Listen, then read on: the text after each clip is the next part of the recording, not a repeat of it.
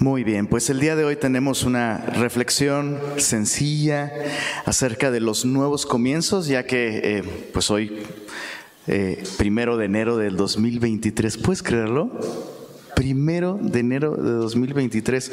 Yo lo que no puedo creer es que eh, todavía no haya autos voladores como en Volver al Futuro. como que el futuro llegó y no es como nos lo pintaban, ¿verdad?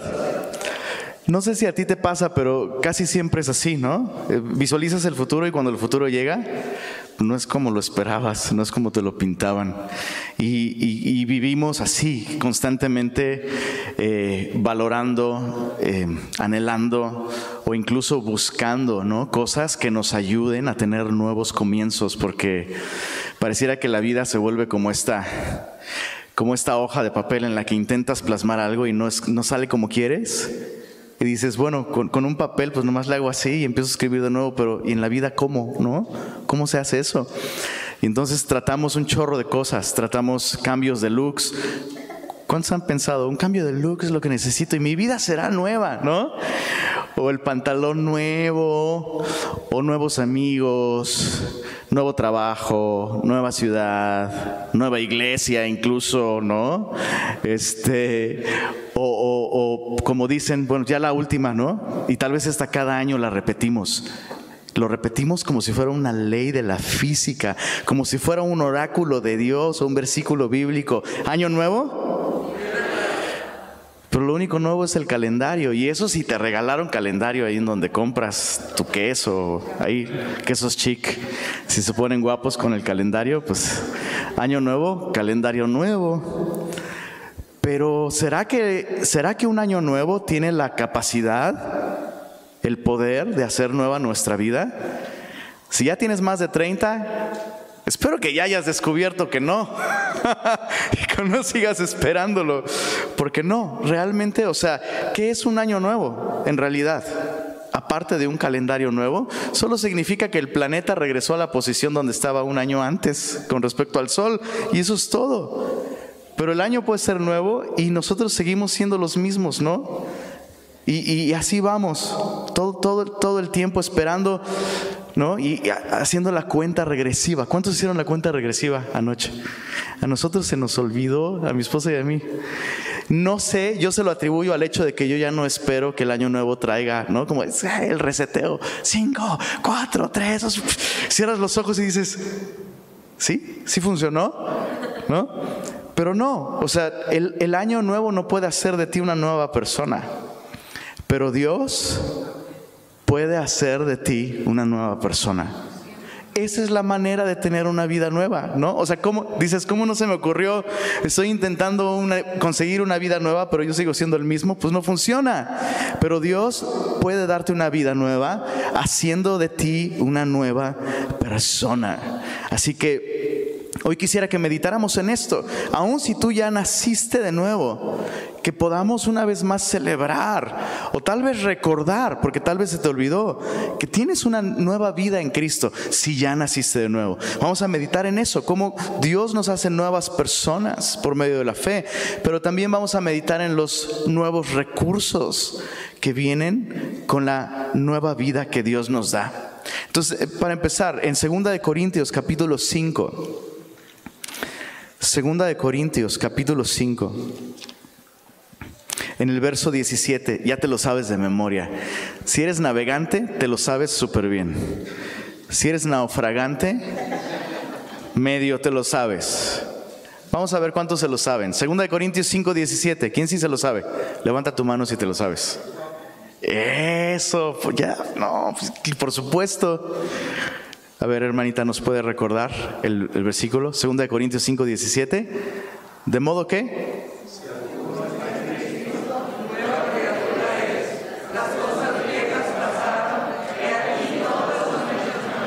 Súper bien, ¿eh? Y no, yo dije, se los pusieron en la pantalla, pero no.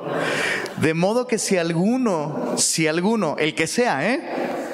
aún el peor, aún el, para él ya no hay esperanza, no importa. Si alguno está en Cristo, nueva criatura, no dice será, ¿verdad? Si no es. Y luego dice las cosas viejas, no dice pasarán. sino ya pasaron. Y luego dice, he aquí, eso sí está en presente continuo, todas están siendo hechas constantemente nuevas. Entonces, fíjate cómo la Biblia me presenta esta realidad, la realidad de volverme una nueva persona. Pero a la par de eso, la realidad de que esa nueva persona, pues necesita como tiempo para que eh, empiece a dar evidencias de que realmente es una nueva persona. Y la clave para, para ser nuevas personas, como te diste cuenta ahí, no es el conteo regresivo al fin de año, ¿verdad? No es este, los calzoncillos rojos, barrer la puerta de tu entrada, sacar las maletas. No, el secreto para ser una nueva persona es estar en Cristo identificarnos con Él, confiar en Él. O sea, realmente entregarle a Él nuestra vida, nuestra persona y vincularnos con Él como nuestro Salvador. Eso es lo que hace de nosotros nuevas personas. Ahora, déjame decirte algo. Este fue el plan de, de Dios desde el principio, ¿eh? O sea, no creas que este asunto del nuevo nacimiento y volvernos nuevas criaturas es algo que comenzó en el Nuevo Testamento. Eso es algo que Dios planeó desde el principio. En Ezequiel capítulo 36, versos 26 y 27, Dios promete esto desde entonces. Fíjate, te lo voy a leer. Ezequiel 36, versos 26 y 27. Dice, les daré un corazón nuevo y pondré un espíritu nuevo dentro de ustedes. Les quitaré, les estoy leyendo desde la nueva traducción viviente, les quitaré ese terco corazón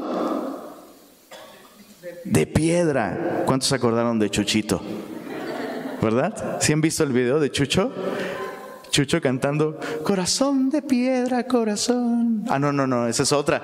Esa es otra. Hay muchas canciones de corazón de piedra. Ya revelé mi edad al cantar esa otra rola, ¿no? ¿Cómo va esta?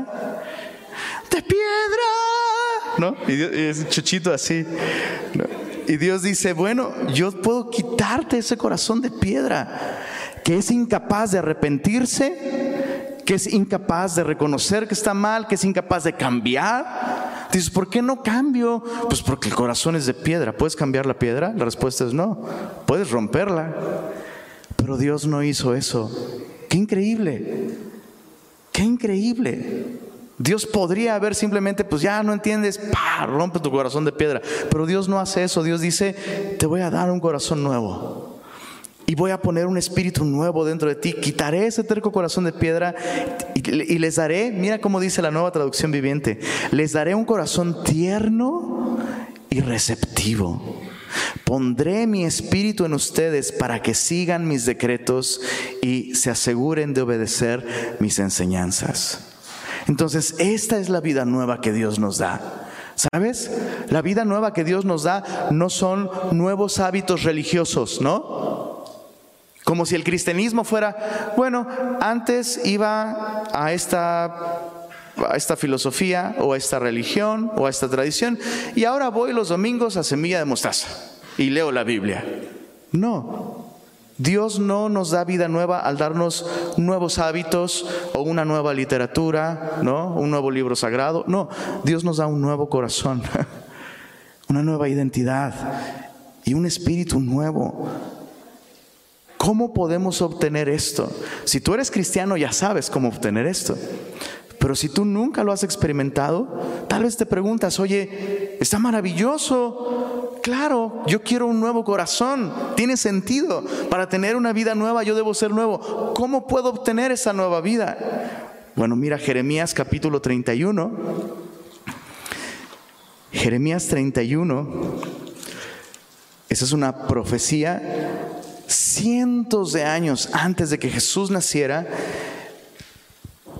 Y es una profecía muy importante porque Jesús hizo referencia a esta profecía la noche en la que Él fue entregado por nosotros. Jeremías 31, verso 31 al 34, te lo voy a leer. Dice así, dice, he aquí vienen días, dice Jehová, en los cuales haré nuevo pacto con la casa de Israel y con la casa de Judá.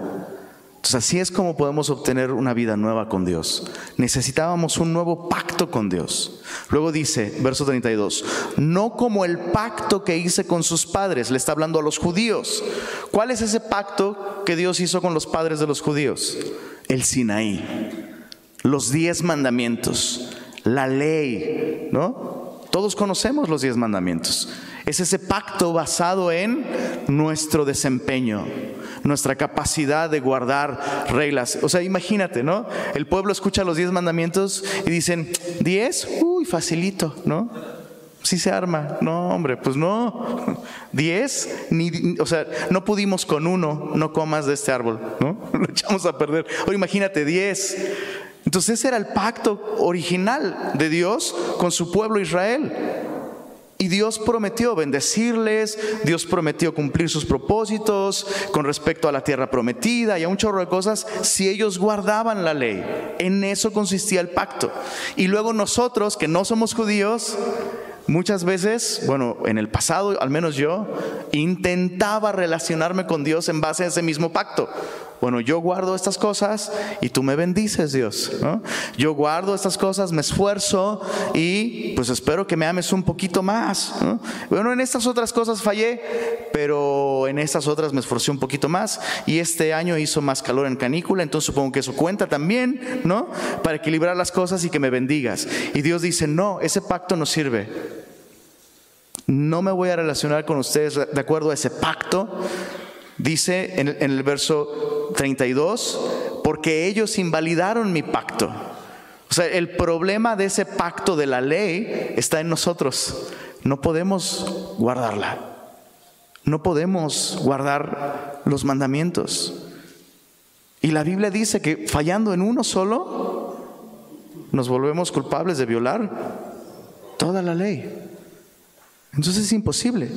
Por eso es que se necesitaba un nuevo pacto. Verso 33, pero este es el pacto que haré con la casa de Israel después de aquellos días, los días de la redención, en los que Cristo vivió la vida perfecta que tú y yo no podíamos, guardando perfectamente toda la ley y entregando esa justicia, fíjate, en una cruz para que tú y yo podamos ser reconciliados con Dios. Después de aquellos días, dice, es el pacto que haré con ellos, daré mi ley en su mente y la escribiré en su corazón, y yo seré a ellos por Dios, y ellos me serán por pueblo.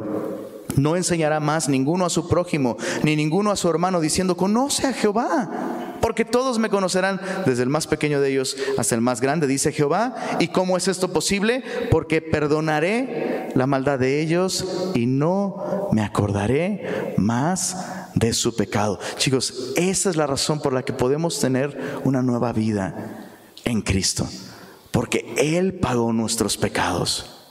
Y por eso es que en la noche en la que Él fue entregado, ¿recuerdas? Cenó con sus discípulos, les dijo, hagan estas cosas en memoria de mí, tomad, comed, esto es mi pan que por ustedes es partido. Y luego dijo, tomad, bebed, esta es la copa de él. ¿Se acuerdan? Nuevo pacto en mi sangre. Entonces yo puedo tener una nueva vida con Dios gracias al nuevo pacto de Dios con la humanidad, que se basa no en nuestra capacidad, sino en la sangre que fue derramada para borrar todos nuestros pecados. Y por eso, si alguno está en Cristo, nueva criatura es, las cosas viejas pasaron, aunque todavía el Señor está haciendo en nosotros todos los días todas las cosas nuevas. Si tú eres cristiano, ya tienes esto. Si tú no eres cristiano aún, si tú aún no le has entregado tu vida a Jesús, esto es de lo que te estás perdiendo. ¿Sabes? Si a lo mejor has estado rechazando darle tu vida a Cristo pensando, bueno, darle mi vida a Cristo significa comprometerme a guardar más mandamientos y no, si apenas así puedo. Y la Biblia dice, no, no, en Cristo puedes tener una vida nueva gracias a que Él financió con su sangre un nuevo pacto, que ya no depende de que tú puedas, no puedes. Perdóname, yo sé que muchos en Año Nuevo buscan, eh, si puedo, es fácil, lo voy a lograr. No, podrás muchas cosas, podrás bajar algunas tallas y hasta eso, quién sabe, ¿verdad? Pero vivir la vida que Dios quiere darnos por gracia, eso no lo podemos alcanzar con nuestro esfuerzo, imposible. Pero Cristo lo hizo posible. Solo tienes que recibirla. Solo tienes que reconocer, yo no puedo, Señor. Es cierto, siempre busco una vida nueva eh, basándome en mi capacidad de cambiar cosas y no puedo, Señor. Pero hoy puedo confiar en Jesús y puedo recibir vida eterna. Entonces, al final de esta reunión, quisiera dar una oportunidad para que si tú quieres recibir esta vida nueva, la recibas, simplemente confiando en Jesús. Pero bueno, esa es la, es la vida nueva, aquella que Cristo nos da gratuitamente, basada eh, en los méritos de Él. Y al darnos vida nueva, Dios nos ha dado nuevos recursos.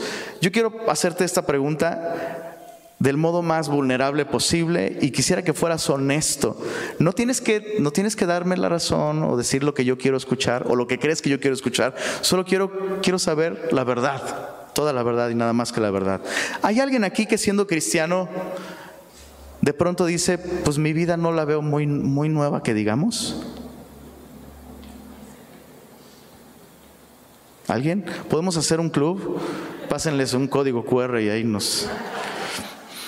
Hay momentos, ¿no? O sea, hay momentos en que nuestro caminar con el Señor de pronto es como, uff, y necesitamos renovar nuestra relación con el Señor. Eso es algo que a todo cristiano en algún momento le pasa en la vida.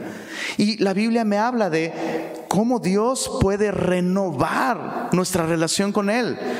Porque, o sea, Él sabe que aún confiando en Él, hay momentos en los que necesitamos. Te voy a mencionar algunas cosas, algunas cosas que el Señor quiere y puede hacer nuevas en nuestra vida, aún ya siendo cristianos. El Señor puede darnos nuevas fuerzas.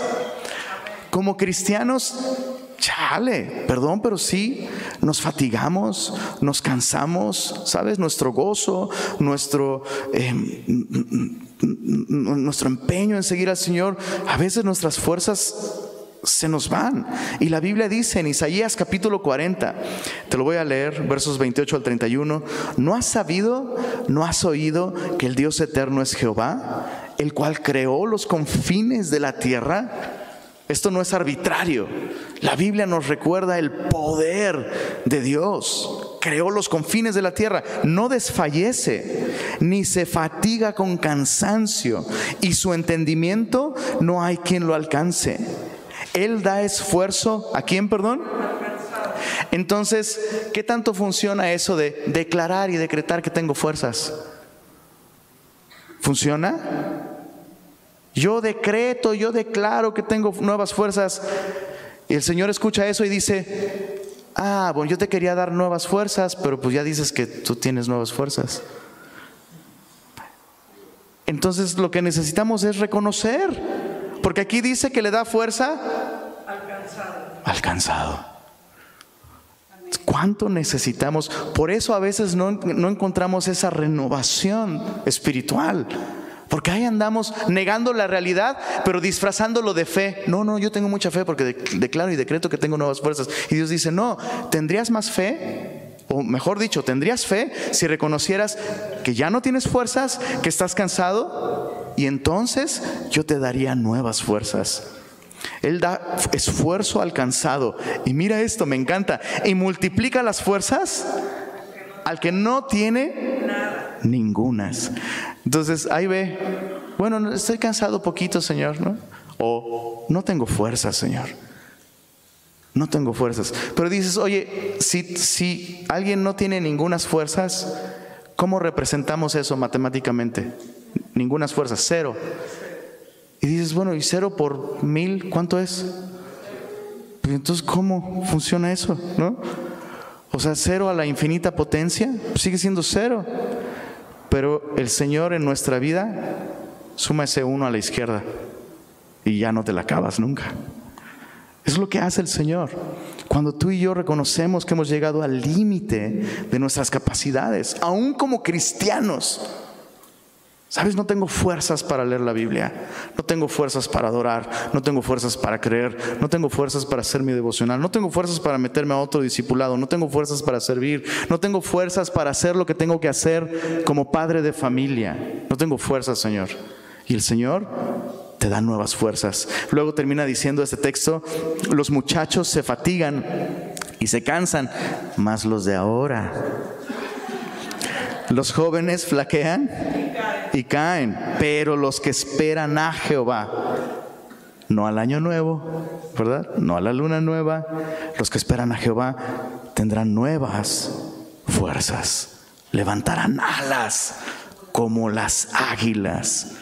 Correrán y no se cansarán, caminarán y no se fatigarán. Está hablando en un sentido poético, ¿no? De esta realidad espiritual. Cuando ya no tienes fuerzas para seguir, el Señor, si tú esperas en Él, te da fuerzas para continuar la carrera, el camino de la fe. Nuevas fuerzas. El Señor nos da también, ¿sabes? Un nuevo espíritu de rectitud. Cuando has pecado, algo sucede en tu espíritu, algo sucede en tu alma, ¿sabes? Cuando cedemos ante la tentación y pecamos, se erosiona esta capacidad moral de decirle no al pecado. Y una vez que le dices sí al pecado, la siguiente vez se vuelve más fácil. ¿Sí sabes de lo que estoy hablando? Claro. Y el Señor le ofrece a todos aquellos que hemos pecado. Fíjate en el Salmo 51, Él ofrece renovar, renovar un espíritu de rectitud en nosotros cuando hemos pecado. Qué necesario es esto, ¿sabes? Lo necesitamos. Por supuesto, Dios nos perdona si confesamos nuestros pecados. Pero algo precioso que sucede cuando los confesamos ante Él es que Él, Salmo 51, 10, dice así, crea en mí, oh Dios, un corazón limpio y renueva un espíritu recto dentro de mí. Qué necesario es esto. ¿Te ha pasado que pecas de un modo en particular y después encuentras que te resulta difícil decir que eso está mal? porque tú lo hiciste. Bueno, ¿cómo voy a decir que eso está mal si yo lo hago? ¿Qué, falta ahí? Que la persona experimente esto, la renovación de un espíritu de rectitud. Qué importante es esto. Por eso es tan necesaria la confesión de pecados, ¿sabes? Porque eso mantiene nuestro espíritu sensible a lo que está bien y a lo que está mal. La Biblia me habla también como para concluir esta lluvia de ideas sobre lo que Dios puede hacer nuevo en nosotros, termino con esto, el Señor ofrece cielos nuevos y tierra nueva.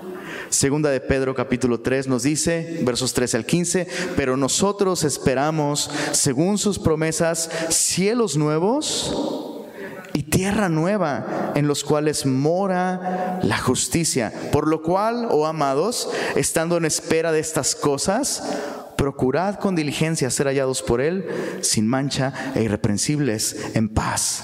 Y tened entendido que la paciencia de nuestro Señor es para salvación. ¿Cuántos no quisieran ya cielos nuevos? Sobre todo con, con esta contaminación acá. Oigan, yo me vine de Ciudad de México pensando, uy, en Monterrey, Nuevo León, no, las montañas, puro aire fresco aire limpio, pobre de mí. y luego con la inversión térmica, ¿sí saben lo que es la inversión térmica? Es terrible. Cuando hace mucho frío, el aire frío como es más como es más denso que el aire caliente, sucede un efecto que el aire frío se vuelve como una tapadera y entonces toda la contaminación se queda abajo, al ras del suelo, y es terrible. Justo ha pasado en estos días. Si traes tos, seguramente es por eso.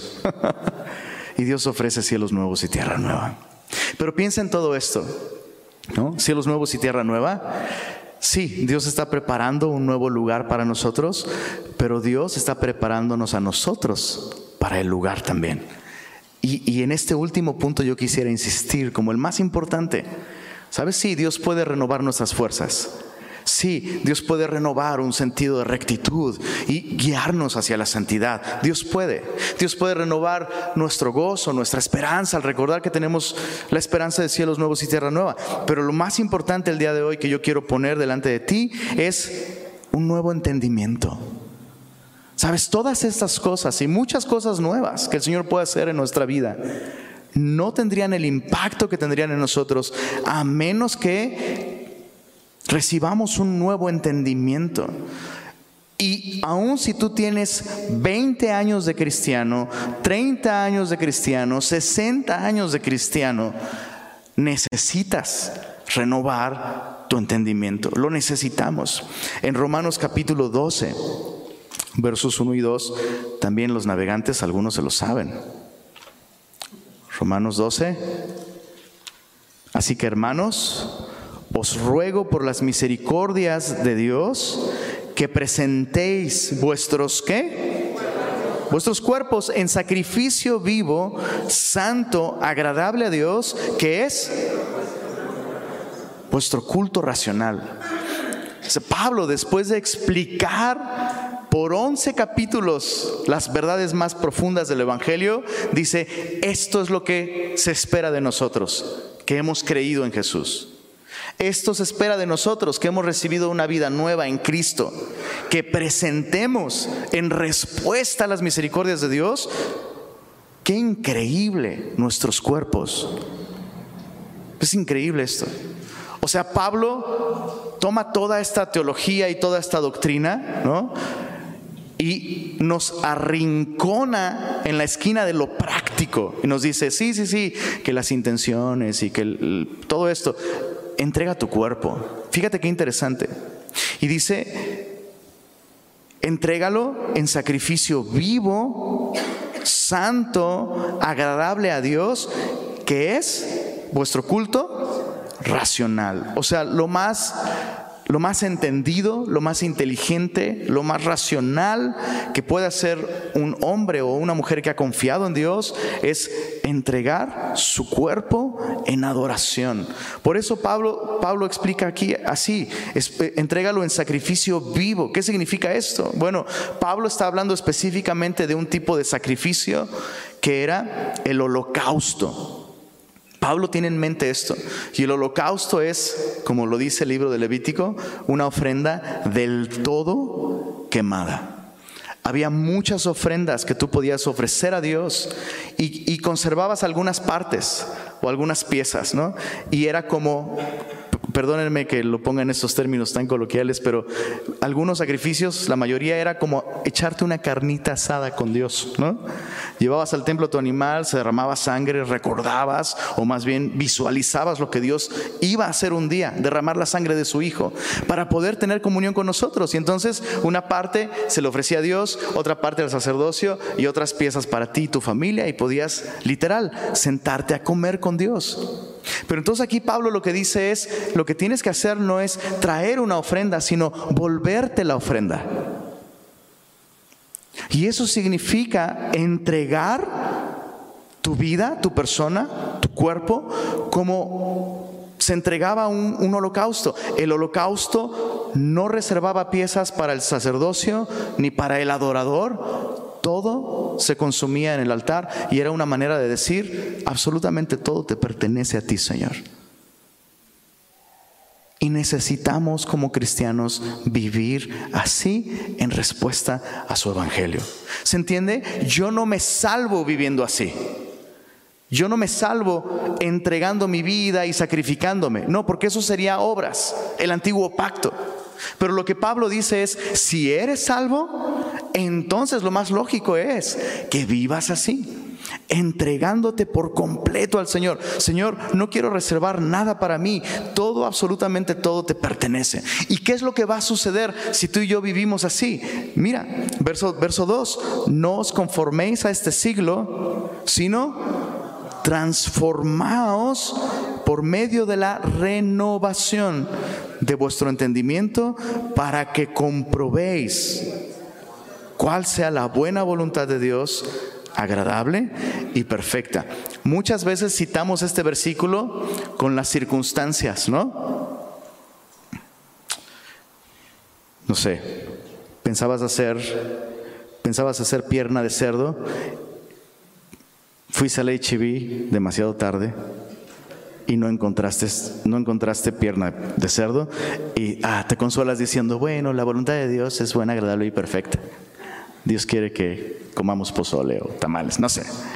Y lo aplicamos así, ¿no? Como, ah, bueno, pasó esto. Bueno, México no pasó al mundial. Bueno, la voluntad de Dios es buena, agradable y perfecta. Pero no es así como debe citarse este versículo. ¿Te das cuenta? Pablo está diciendo, alguien que ha creído en el Evangelio en respuesta a haber recibido vida nueva, va a entregar completamente su vida y como un resultado, esta persona va a ser transformada en su forma de pensar, en su entendimiento, de modo que lo que Dios desea para él, las verdades de su palabra, se van a volver una voluntad no una sugerencia de parte de Dios, y se va a volver voluntad buena, agradable y perfecta. Fíjate cómo esta renovación de mi entendimiento, de nuestro entendimiento, no es para que tú y yo sepamos la voluntad de Dios. ¿Te diste cuenta? No dice para que sepan cuál es la buena voluntad de Dios, sino para que compruebes cuál sea la buena voluntad de Dios lo que vas a descubrir es eso, es que es agradable y perfecta. Esa es la manera en, la que Dios quiere renovar nuestro entendimiento, ¿sabes? Dios quiere que vivamos de tal modo, entregados a Él, que su palabra tenga este efecto en nuestra mente, en el que lo que Dios dice en su palabra se vuelve para nosotros, ¿sabes? Eso es lo que quiero. Eso es lo que quiero. Y, chicos, no me, malinterpreten. Estudiar la Biblia es maravilloso, hagámoslo. Pero no es suficiente a menos que tengamos esta actitud de adoración. Es lo que Pablo está diciendo. Cuando te acercas a Dios en esta actitud de rendición total, como un holocausto que va a arder sin quedar nada, porque todo es para Dios, entonces sus verdades tienen este poder de transformar tu manera de entender la vida, de entender su palabra. O sea, ¿cuántas veces Dios nos dice algo en su palabra y, sabemos la información, sabemos las palabras en griego, las ilustraciones y ejemplos y todo, pero en nuestro entendimiento seguimos pensando, no sé si sea buena idea, Señor, yo creo que, ¿sabes? Nuestro entendimiento y nunca alcanzamos a comprobar. Todo se queda en teoría, la voluntad de Dios buena, agradable y perfecta, buena, agradable y perfecta. Pues sí, buena, agradable y perfecta, pero vivimos vidas no en su voluntad porque nuestro entendimiento sigue rechazando. Y no perdemos nuestra salvación, pero sí perdemos la maravillosa experiencia de una vida nueva en la voluntad de Dios que es agradable y perfecta. Lo que quiero decir con esto es que estudiar la Biblia es una de las cosas más importantes que debemos hacer, pero no es lo único que hacemos. Debemos relacionarnos con Dios por medio de su palabra, sí, pero con una actitud de adoración. De nada sirve que este año y no te quiero desanimar, pero ¿cuántos hicieron el propósito de, este año voy a iniciar cinco planes de lectura de la Biblia? Este año voy a memorizar más versículos. Este año voy a tomar notas en las prédicas. Este año voy a marcar mi Biblia. Este año voy a... Está padre que planees más actividades con la Biblia, pero no son suficientes si no tienes la actitud. Las actividades sin la actitud solo te van a llenar de información las actividades con la actitud. ¿Cuál actitud? La actitud de un holocausto. Todo va a quemarse para ti, Señor. Todo es tuyo. Eso, eso no te va a dar información solamente, te va a dar transformación. Tu entendimiento va a ser renovado y al final, y esa es mi oración para todos nosotros, que al final de este año nuestro entendimiento esté tan transformado que tú y yo podamos decir, este año comprobé comprobé, no lo entendí, no lo supe, no lo creí, comprobé la voluntad de Dios buena, agradable y perfecta. ¿Y cómo lo comprobaste? Pues porque ahora sí obedecí, sí confié en el Señor. Su palabra no solo la entendí, sino vine a ella con una actitud de Señor, voy a arder para ti, quémalo todo, no quiero nada para mí. Termino con este, este salmo Maravilloso. Salmo 32 es uno de mis 150 salmos favoritos.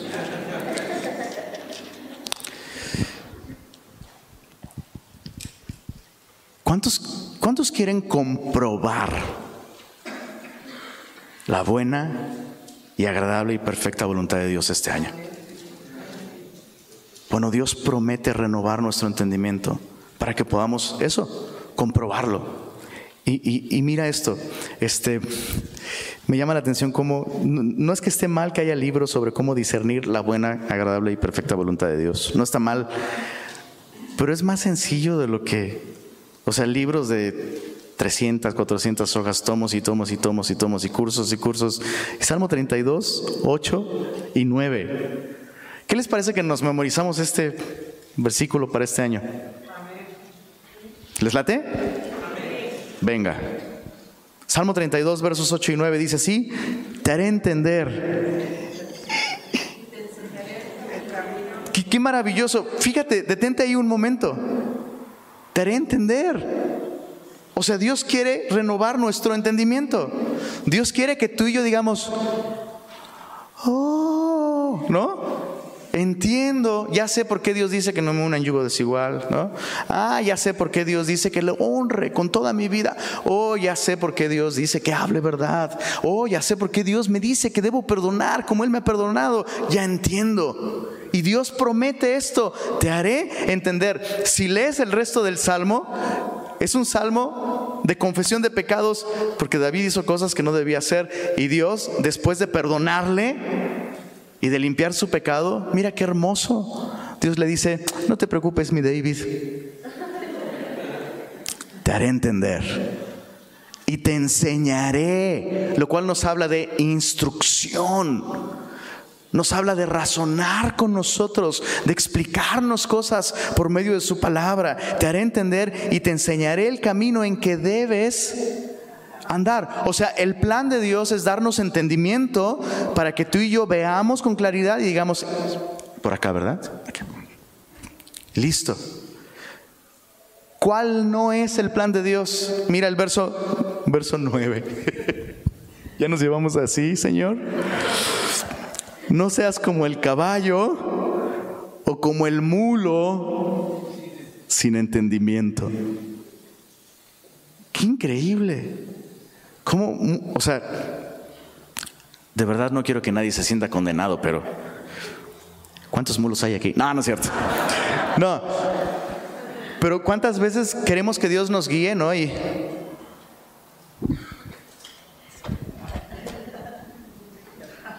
Por tanto, esperad, me dice Jehová. Ah, ok. Entonces todavía no debo buscar trabajo, tengo que esperar en él. Cuando la Biblia te dice, si no trabajas, pues no comes, hijo. No, pero aquí me dijo, mira, Dios me dijo que lo espere. ¿no? no. El plan de Dios es darnos entendimiento por medio de su palabra. Que tú y yo podamos ver con claridad, eso es lo que Dios quiere. Y te diste cuenta, Dios no te va a andar jalando, bro. Dios puede hacerlo muchas veces en su soberanía.